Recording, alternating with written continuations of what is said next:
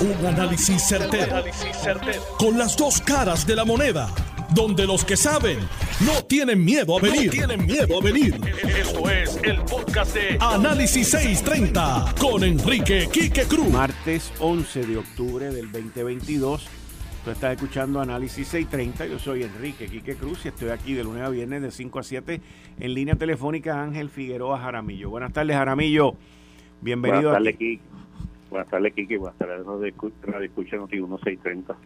Bueno, eh, ¿ya radicaron la demanda? Sí, se radicó esta mañana en el Tribunal de San Juan. Ya, de acuerdo a lo que hablé con los abogados una vez culminó el proceso de, la conferencia de prensa, eh, ya se comenzaron los emplazamientos, los locales y los que están fuera del país se le enviarán la carta correspondiente para ver si quieren renunciar al emplazamiento. Tú sabes que de no renunciar cualquier proceso, los costos que lleva a emplazarlo lo van a tener que cubrir ellos, por lo tanto, eh, da esa alternativa y, y, obviamente posteriormente, de acuerdo al calendario que el tribunal establezca, pues dará el descubrimiento de pruebas, las deposiciones que tengan que hacerse, si alguna, todo el andamiaje de un proceso tan complicado, pero tan importante y yo te aseguro que va a ser muy revelador como va a ser este proceso judicial. Ustedes eh, claman ahí por eh, cibernético, este, hostigamiento cibernético. Hostigamiento cibernético. Sí, lo que llaman cyberbullying, eso ya está codificado en el nivel federal. Este, nada, mira, aquí lo que se está planteando es que unas corporaciones, una jefa, una alta ejecutiva de una subsidiaria de Cuanta, que no estamos hablando de cualquier persona, Dennis Malone, se llama Chief, Chief eh, Financial Officer de, de, World, de Quanta World eh, Solution y de Quanta Pipeline, que, que casualmente, ¿verdad? Casualmente aparecen las facturas de Luma, esas dos subsidiarias, o sea, casualmente. Eh, este creó y, una corporación en Delaware, otra en Puerto Rico, que eran las que pagaban los anuncios detrás de esta página de las redes sociales Tumba el Tumbe, porque aquí la diferencia, y quiero señalarlo, aquí no estamos cuestionando a aquel persona que quiera crear, tener una opinión y expresar su sentir, estemos de acuerdo o no. Aquí lo que estamos viendo es cómo se crea todo un andamiaje corporativo para crear una página para pagada, una página pagada para hacer anuncios pagados, para difamar, crear odio, crear eh, libero hacia la institución y hacia mi persona como presidente. Y, y que todavía podría haber más camino que recorrer, ¿verdad? Porque en parte del procedimiento de descubrimiento de pruebas podemos encontrar algo, pero que aunque uno tiene una sospecha, pues uno no es ciego ni tonto, como se repiten los mismos eslogan, ah, no queremos volver a la UTIER, no queremos volver al pasado, no somos parte, la UTIER es parte de la deuda de la autoridad, que es una falsedad total, pero que sale de este tipo de páginas, no vamos a estar tampoco radicando demanda contra personas que no tengamos pruebas suficientes y responsables para poder llevar el caso. Y, y esta, esta demanda, ¿ustedes están auscultando expandirla a otras áreas? Todas esas posibilidades están presentes, totalmente presentes. No vamos a descartar nada eh, por eso es que yo estamos muy convencidos que el descubrimiento de pruebas va a ser muy revelado, muy, muy revelado. Ok. Bueno, Ángel, pues muchas gracias. Muchas gracias por estar con nosotros aquí en Análisis 630. Nos mantenemos al tanto. Excelente tarde. Bien, igual. Ahí ustedes escucharon a el Figueroa Jaramillo, luego de que Lautiel, su abogado, presentaran una demanda hoy, entre otras cosas, por bullying, hostigamiento cibernético, difamación, libelo. Y más adelante a las 5 y 30 de la tarde, aquí con el licenciado John Mott, vamos a estar hablando sobre, sobre esa demanda. En, en otro tema que tiene que ver con la alimentación, que tiene que ver con los productos hechos en Puerto Rico, que tiene que ver con la agricultura. Hoy otro golpe al bolsillo grande cuando se nos informa que la docena de huevos que viene de los Estados Unidos, de allá de, los 50 estados, va a subir en precio aproximadamente 50 centavos. Esto debido a la gripe aviar y que hay ahora mismo que ha resultado en, en sacrificar más de 50 millones de aves en 42 estados. Eso pues va a tener una serie de repercusiones, no solamente en los huevos, pero en la carne de pollo, que en Puerto Rico es una de las carnes que más se consume, porque siempre ha sido una de las más económicas. Pero nos vuelve a dar en la cara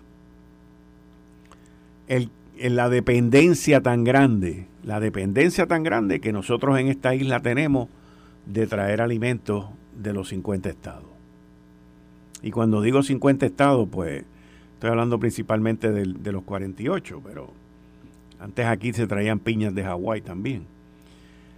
La realidad de nosotros es que aquí hay gente que se queja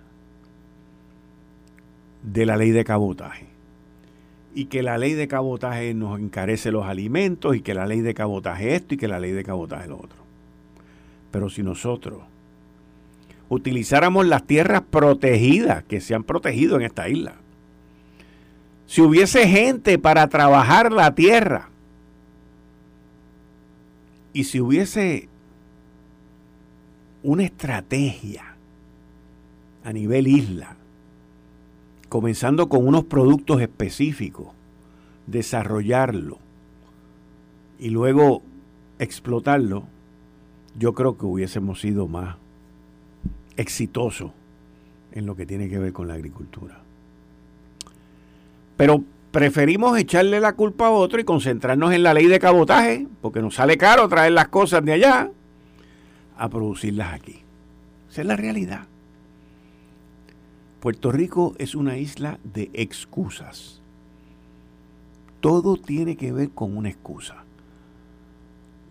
Llevamos cinco años del huracán María, no se ve prácticamente nada de construcción ni de reconstrucción, pero la culpa la tienen los federales porque nos van a cancelar ahora el dinero de los de vivienda porque no se ha hecho nada en cinco años y volvemos entonces lo mismo que hacen en primer grado, en noveno grado y en cuarto año y en universidad a pedir prórroga, a pedir más tiempo porque no estamos listos para el examen. Y, y esto es algo que nos pone de relieve también el negocio que para dos o tres, no para muchos, para dos o tres, es la agricultura. Es un negocio para dos o tres. Hay gente que se pone como agricultor, no trabajan, pero tienen las exenciones de los vehículos y los autos de lujo y otra serie de cosas. Porque no hay nadie que, dije dos o tres, no hay nadie que fiscalice y que penalice a aquellos que abusan del sistema. Sin embargo, alrededor de nuestra isla hay muchos pequeños agricultores necesitados que ruegan, ruegan, porque los procesos para que a ellos les lleguen ayuda sean más versátiles, más ligeros, más eficientes. Aquí se anunció de un plan para traer mano de obra de México. ¿Ustedes se acuerdan? Se anunció, vinieron creo que fueron como 50 o 60. Quiero que sepan que no vuelven. Los poquitos que quedan, quedan bien poquitos, quedan menos de 20, una cosa así, no vuelven. No vuelven. ¿Usted sabe por qué no vuelven? porque la paga es muy baja. Nosotros queremos vivir del hambre de otro y eso está mal. Yo recuerdo cuando hace como un año atrás, el Departamento de Agricultura repartió una serie de millones de dólares, creo que eran como 14 millones de dólares, porque el salario mínimo iba a subir a 8.50 y el dinero, en vez de darlo para que paguen más, para que paguen más, para que paguen 10, 11, 12, no. El dinero se repartió para que el agricultor o el dueño de la finca se ahorrara casi la mitad de los 850. Así nosotros no podemos echar para adelante. Así no va a haber quien trabaje la mano de obra. Ahora nos enfrentamos a la realidad que ni de afuera podemos traer mano de obra porque aquí no se le paga suficiente. Y el de aquí, ¿usted cree que va a hacerlo también? No, no lo va a hacer. No lo va a hacer. Porque no es negocio. No es negocio. Y esto de la gripe avial, de la carne de pollo, no es para que salgan cuatro locos a venir a montar un torrico, como se llamaban las que estaban aquí antes, que le costaron millones y millones y millones de dólares al Departamento de, Desarrollo Económico. Y no se lograba lo que se quería. Porque todo es un truco. Todo es una situación que no se sabe si el dinero llega a donde tiene que llegar. Y ese es el problema. Ese es el problema. ¿Cómo vamos a resolver lo de la mano de obra? ¿Cómo vamos a confrontar y afrontar la dependencia tan grande que nosotros tenemos de más del 85% de exportación de los alimentos para Puerto Rico? Lo peor, nadie tiene una respuesta. No existe. No existe una respuesta. Bueno.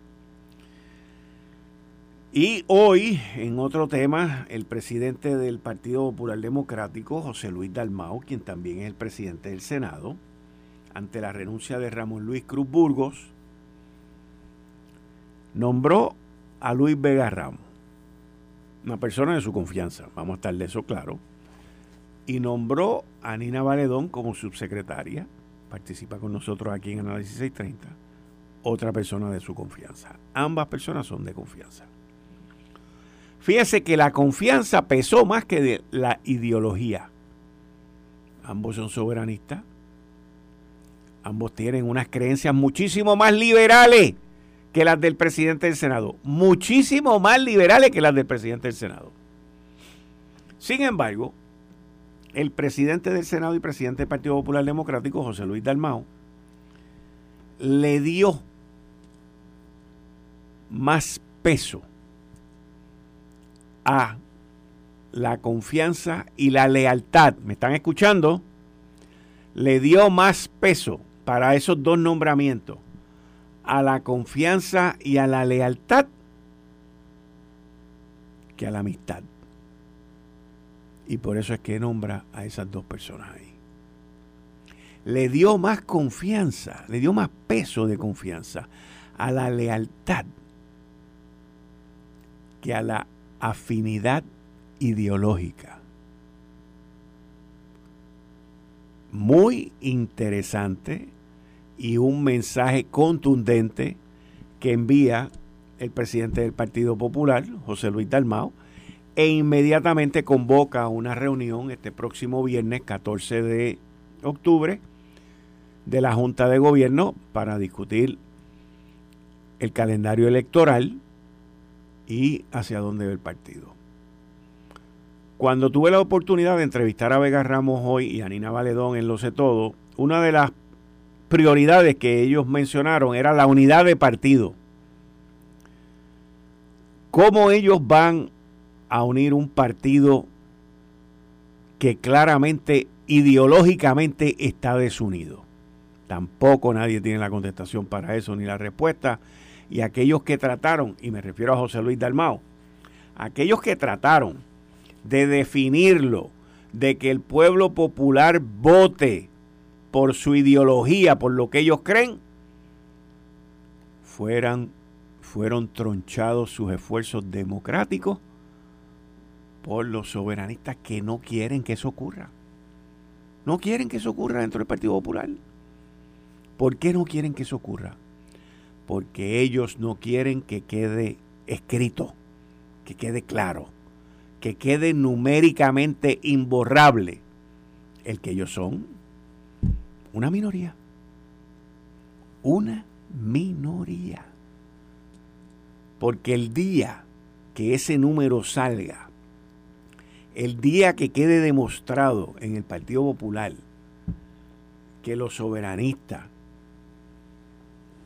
son cuatro gatos, ese día se les va el altoparlante de la gritería. Ese día dejan de contar. Y eso no tiene nada que ver con que no sigan en el partido, esto y lo otro, chichi. Ah, eso no tiene nada que ver con la participación. Eso no tiene nada que ver con que se les eche para un lado, no. Tiene que ver con que pierden, pierden todo. Pierden todo. Y no pasarían de ser lo que son en la realidad. Y por eso, pues, no quieren, no les conviene que eso se lleve. Vamos a ver qué sucede este próximo viernes en la reunión de Junta de Gobierno del Partido Popular Democrático. Si avalan ese calendario, si de verdad terminan llevando a cabo la votación en el próximo febrero para elegir una, una nueva Junta de Gobierno, para elegir un presidente nuevo, Jesús Manuel Ortiz retó a José Luis Dalmao. Ahora yo, antes de irme para pausa, voy a plantear esta pregunta aquí. Voy a plantear esta pregunta aquí. Y la planteo hoy, Jerry copia esto, 11 de octubre a las 5 y 24. Oye, siempre a las 5 y 24. 11 de octubre a las 5 y 24.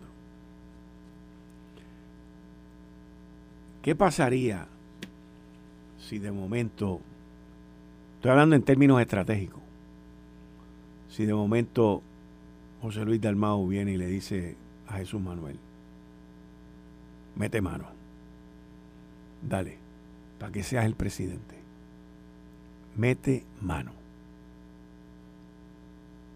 Hará como hizo Alejandro cuando ganó, que pidió un recuento Digo, y digo lo de recuento porque él se pasa repitiéndolo aquí en el, programa que tiene con Carmelo y con Alex.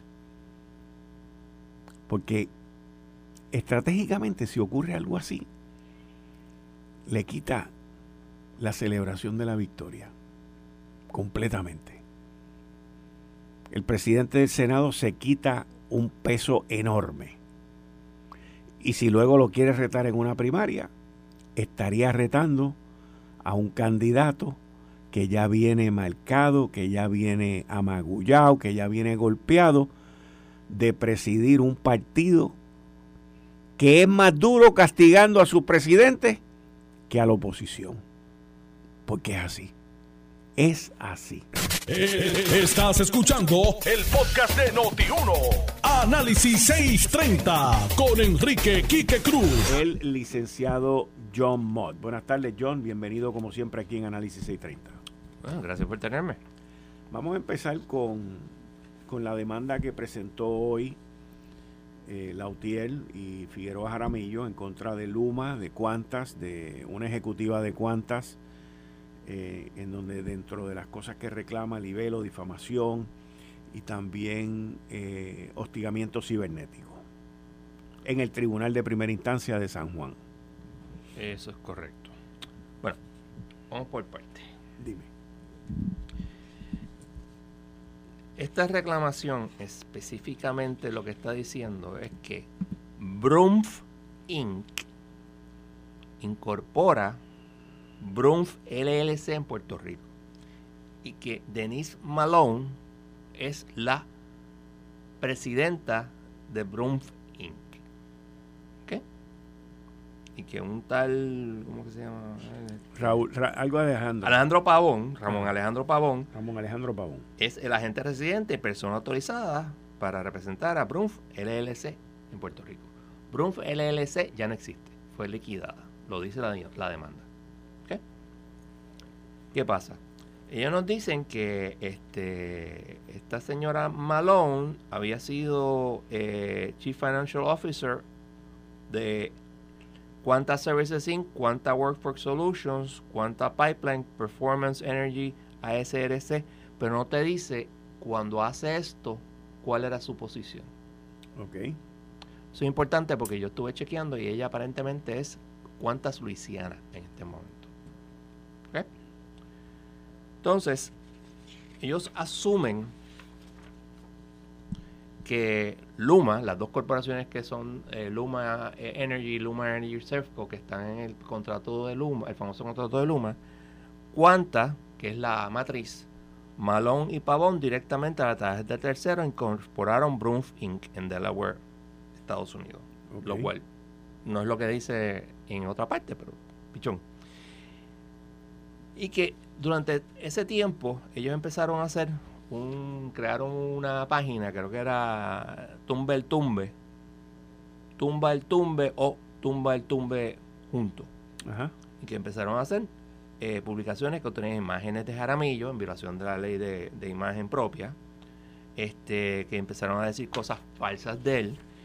Sin embargo, me estuvo cómico que no... Des, eh, eh, si yo hubiera escrito la demanda, hubiera dicho en tal fecha dijeron tal cosa.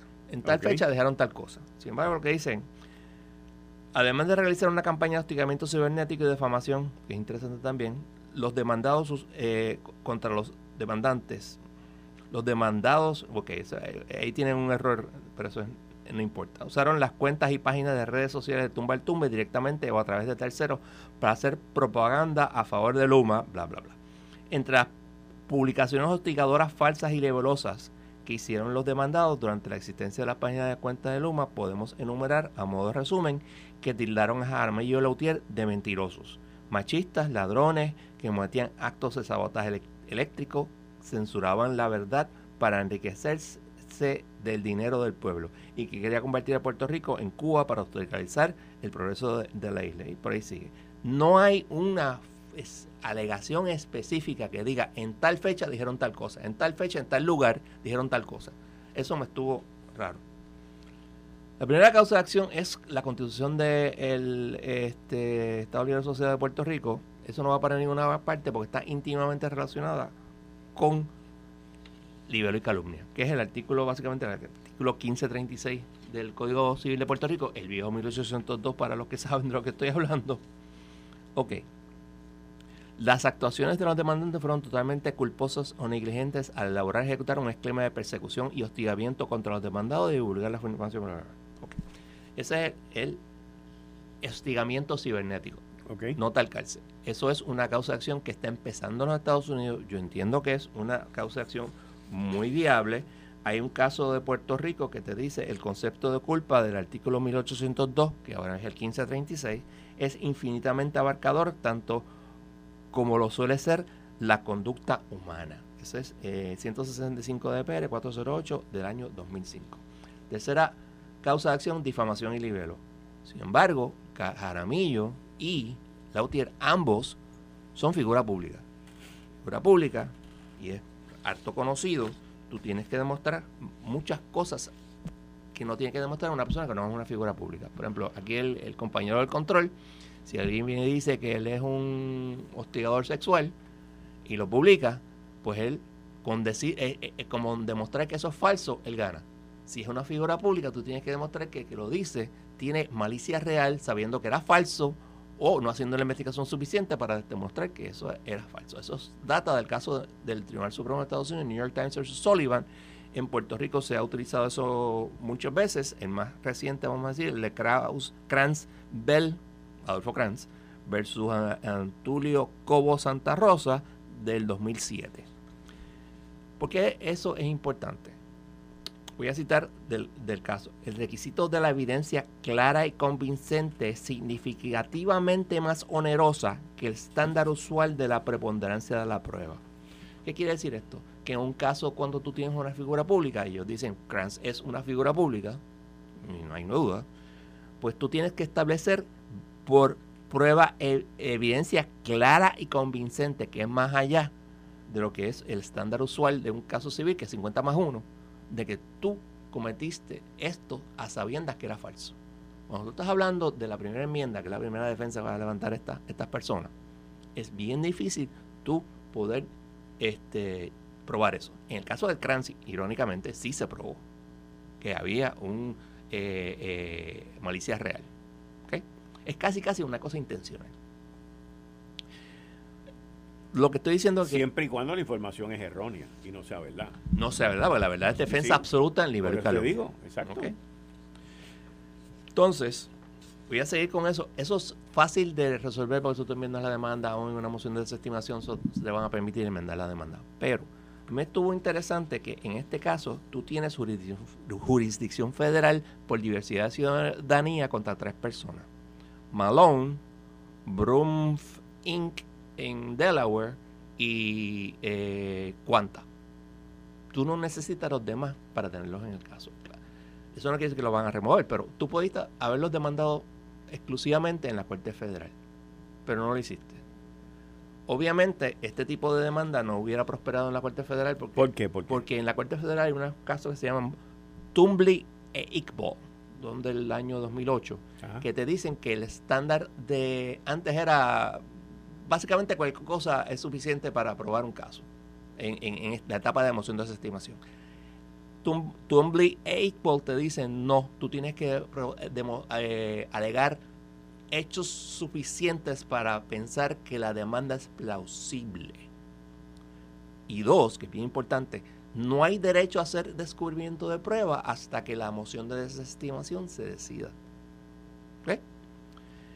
Interesantemente, aunque el Tribunal Supremo de Puerto Rico nunca se ha expresado, la doctrina es que si tú adoptas una ley de cualquier lugar, tú adoptas con esa ley la jurisprudencia hasta ese momento. Y en 2009 se enmendaron las reglas de procedimiento civil, se cambiaron. Y yo entiendo, y lo he alegado en varios casos, sin éxito, de que Tumblr y Iqbal aplican. Sin embargo, el mismo eh, administrador de los tribunales, en un escrito que leí los otros días, eh, establece que eh, hay varias decisiones del tribunal, de tribunales apelativos que dicen que sí aplica Tumblr y Iqbal. No ha llegado al Supremo todavía, pero sí, sí existe eso. Así que es, cuestionable. Hay otra causa de acción que es la uso indebido de la propia imagen. Sin embargo, la ley 139 de 13 de julio del 2011, que es la que ah, no, eh, aplica, tiene en el artículo 8 las siguientes excepciones. Esta ley no aplicará bajo las siguientes circunstancias. Cuando se utilice la imagen de una persona como parte de una sátira o parodia en donde el propósito principal del uso de la imagen no es ser uno comercial o publicitario, cuando se utilice la imagen con propósitos de crítica o comentarios académicos, investigativos, y la primera, cuando se utilice la imagen de una persona de cualquier medio como parte de un reportaje noticioso, expresión política, transmisión de eventos deportivos o artísticos, una presentación que haga un presentación que tenga un interés público legítimo y en donde no sea utilizada como propósito comercial o publicitario. La defensa nuevamente, mira, yo estoy tratando de establecer un punto de vista político de que todos son chorretes comunistas, etcétera, etcétera. Y no estoy diciendo que lo sean, estoy simplemente dando lo que van a decir. Y por lo tanto, yo tengo, yo, yo no estoy violando la ley. Obviamente, yo, yo, entiendo que esto va a llevar a descubrimiento, pero el descubrimiento de prueba goes both ways. El pensar, y esto no es una cosa que va a, a, descubrir, a solucionarse mañana. Ok. Eh, y ellos mismos dicen, mira, puede que añadimos personas y puede que desestimemos personas. Y veremos lo que pasa. Esto fácilmente dura 3 a 5 años. ¿Esa demanda? Sí, porque lo que pasa es que primero vas a bregar con la moción de desestimación. Ajá. Vamos a suponer que el juez desestima. Pues entonces el que pierde va al apelativo. Si la gana el, demandante de que no desestimen la demanda, pues entonces tú tienes derecho a ir al apelativo para que el apelativo la revise. Y por ahí para adelante. Entonces el descubrimiento de prueba, ¿cuántos líos de descubrimiento de prueba tú crees que va a haber, van a haber en este caso? Miles. Entonces, cuando hay una decisión desfavorable a una parte, puede ir al apelativo también. Tú, puedes estar, tú vas a estar en el apelativo constantemente. Y no solamente eso, porque si el que pierde en el apelativo puede recurrir en Secretaría del Supremo, y el Supremo puede decir, mira, lo voy a revisar. Por ejemplo, lo que te estoy hablando de Tumblr e ¿Qué pasa si ellos hacen la alegación, el juez dice no, y el apelativo dice sí, o, viceversa? Y, el que pierde va al, al Supremo y el Supremo dice, mira, este es un buen momento para yo eh, hablar sobre esto. What do you do then? Y esto puede tardar cuatro o cinco años fácilmente. Cuatro o cinco años, pues. Mantiene la pelea viva. eh, me imagino que eso es lo que se quiere hacer y pues mira, este, yo no tengo la menor duda que muchas de las cosas, yo he visto en Twitter algunos comentarios eh, que son libelosos contra eh, Figueroa Jaramillo. Yo tengo una buena relación con él, entiendo que él es de izquierda, etcétera, etcétera, etcétera, pero no es un pillo, yo no creo que lo sea, yo creo que él es una persona que cree en lo que cree y, está defendiendo los intereses de sus unionados, no los intereses de Puerto Rico, de sus unionados, que para eso es lo que le pagan. Y lo hace muy bien. Porque él es una persona bien este, eh, articulada y sabe cómo llevar las cosas como dije, yo no estoy de acuerdo con mucho de lo que dice, pero, pero sí respeto cómo lo hace, etcétera, etcétera. Y esto va a tardar, esto va a tardar tiempo. Y yo no creo que va a ser nada del otro mundo en cuanto al descubrimiento de pruebas. No. También acuérdate que el descubrimiento de pruebas es amplio, pero tampoco puede ser cualquier cosa. Y si tú estás en un interés de, un si tú estás en un fishing expedition, no es tan fácil. Especialmente si le toca a un buen juez. Porque en Puerto Rico hay excelentes jueces. Sí igual que hay excelentemente malos jueces. Y esa es la realidad. Rapidito, que me quedan unos minutos. Dime. Los 23 pesos y el ah. que, by the way, la Junta de Supervisión Fiscal dijo, eso fue una propuesta, pero eso no llegó a nada. Tiene toda la razón. Eh, mira, Quique, tú y yo lo hablamos el 17 de septiembre, 17, 18 de septiembre, el día que fuese, cuando eso ocurrió. Y dijimos, mira, esto puede ser... Y se presentó, la Junta presentó eso en julio. La contrapropuesta fue de agosto en septiembre 13 hubo una mediación donde todo se fue a tú sabes dónde y la mediación se acabó. Yo no sé por qué la prensa le ha dado esa neurosis ayer de que esto era algo nuevo. Ay, esto va a pasar. Mira, eso no va a pasar. Pero el que crea que Puerto Rico no va, le van a aumentar la tarifa cuando se llegue a un acuerdo o lo que sea, está soñando con palitos preñados. La pregunta es cuánto. Pero de que van a aumentar, va a aumentar. Eso no hay duda están diciendo que esos 23 dólares también conllevan un ajuste de costo de vida. El, la, la, propuesta de la de los bonistas. De los bonistas, sí. Ese sí, tenía un CPI. un cost of living eh, allowance, eh, no era un cost of living allowance, era basado en, en la inflación. Sí. En el Consumer Price Index era. Pero, oye, eso en 50 años puede más que duplicarse. La Junta lo que propuso fueron 35, los bonistas querían 50. Y eso fue... 35 años. Años. La Junta quería 35 años y los bonistas propusieron 50. O sea, era un cargo fijo que se iba, iba aumentando. O sea, no iban a ser 26 dólares, iban a ser más. Y pues, pero como dije, pensar que no nos va a aumentar la tarifa porque haya un acuerdo es soñar con palitos preñados. Va a pasar. La pregunta es cuánto. Está difícil. Tú lo sabes, todo cuesta. Ahora, ¿cómo ve la jueza? Al final ella tiene que tomar una decisión. ¿Y cómo ve la jueza el que los bonistas de la Autoridad de Energía Eléctrica quieran de una transacción en una corte de quiebra? Porque estamos hablando de una corte de quiebra. O sea, estamos hablando de un procedimiento de quiebra, no corte de quiebra. Estamos hablando de un procedimiento de quiebra. Quieran recuperar más de lo que les toca. ¿Quién decide lo que les toca? Ese es el punto. En una negociación de quiebra tú negocias. Te voy a dar un ejemplo. Mira, tú llegas a un acuerdo, no hay problema. El acuerdo que sea. Si tú no llegas a un acuerdo, la juez tiene que decidir si, tú tienes, si ellos tienen un gravamen. Si ellos tienen un gravamen, guess what? Tienes que pagar 100%. 100%. 100% porque tienen un gravamen. ¿Qué pasa si la juez decide que no tienen un gravamen? No te creas que no vas que vas a dejar de pagar. No. Porque tú con 8.3 billones de dólares en, en acreencias, ellos son los acreedores más grandes.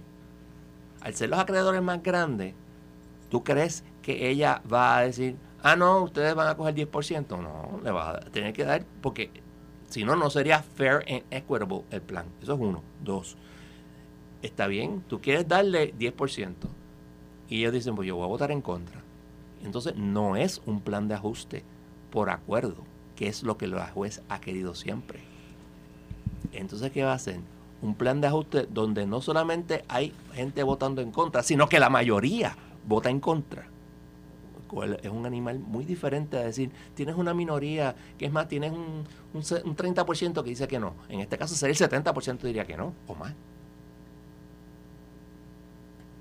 Y un cram down así está difícil.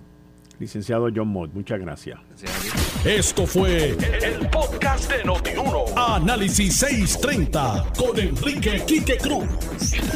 Dale play a tu podcast favorito a través de Apple Podcasts, Spotify, Google Podcasts, Stitcher y notiuno.com.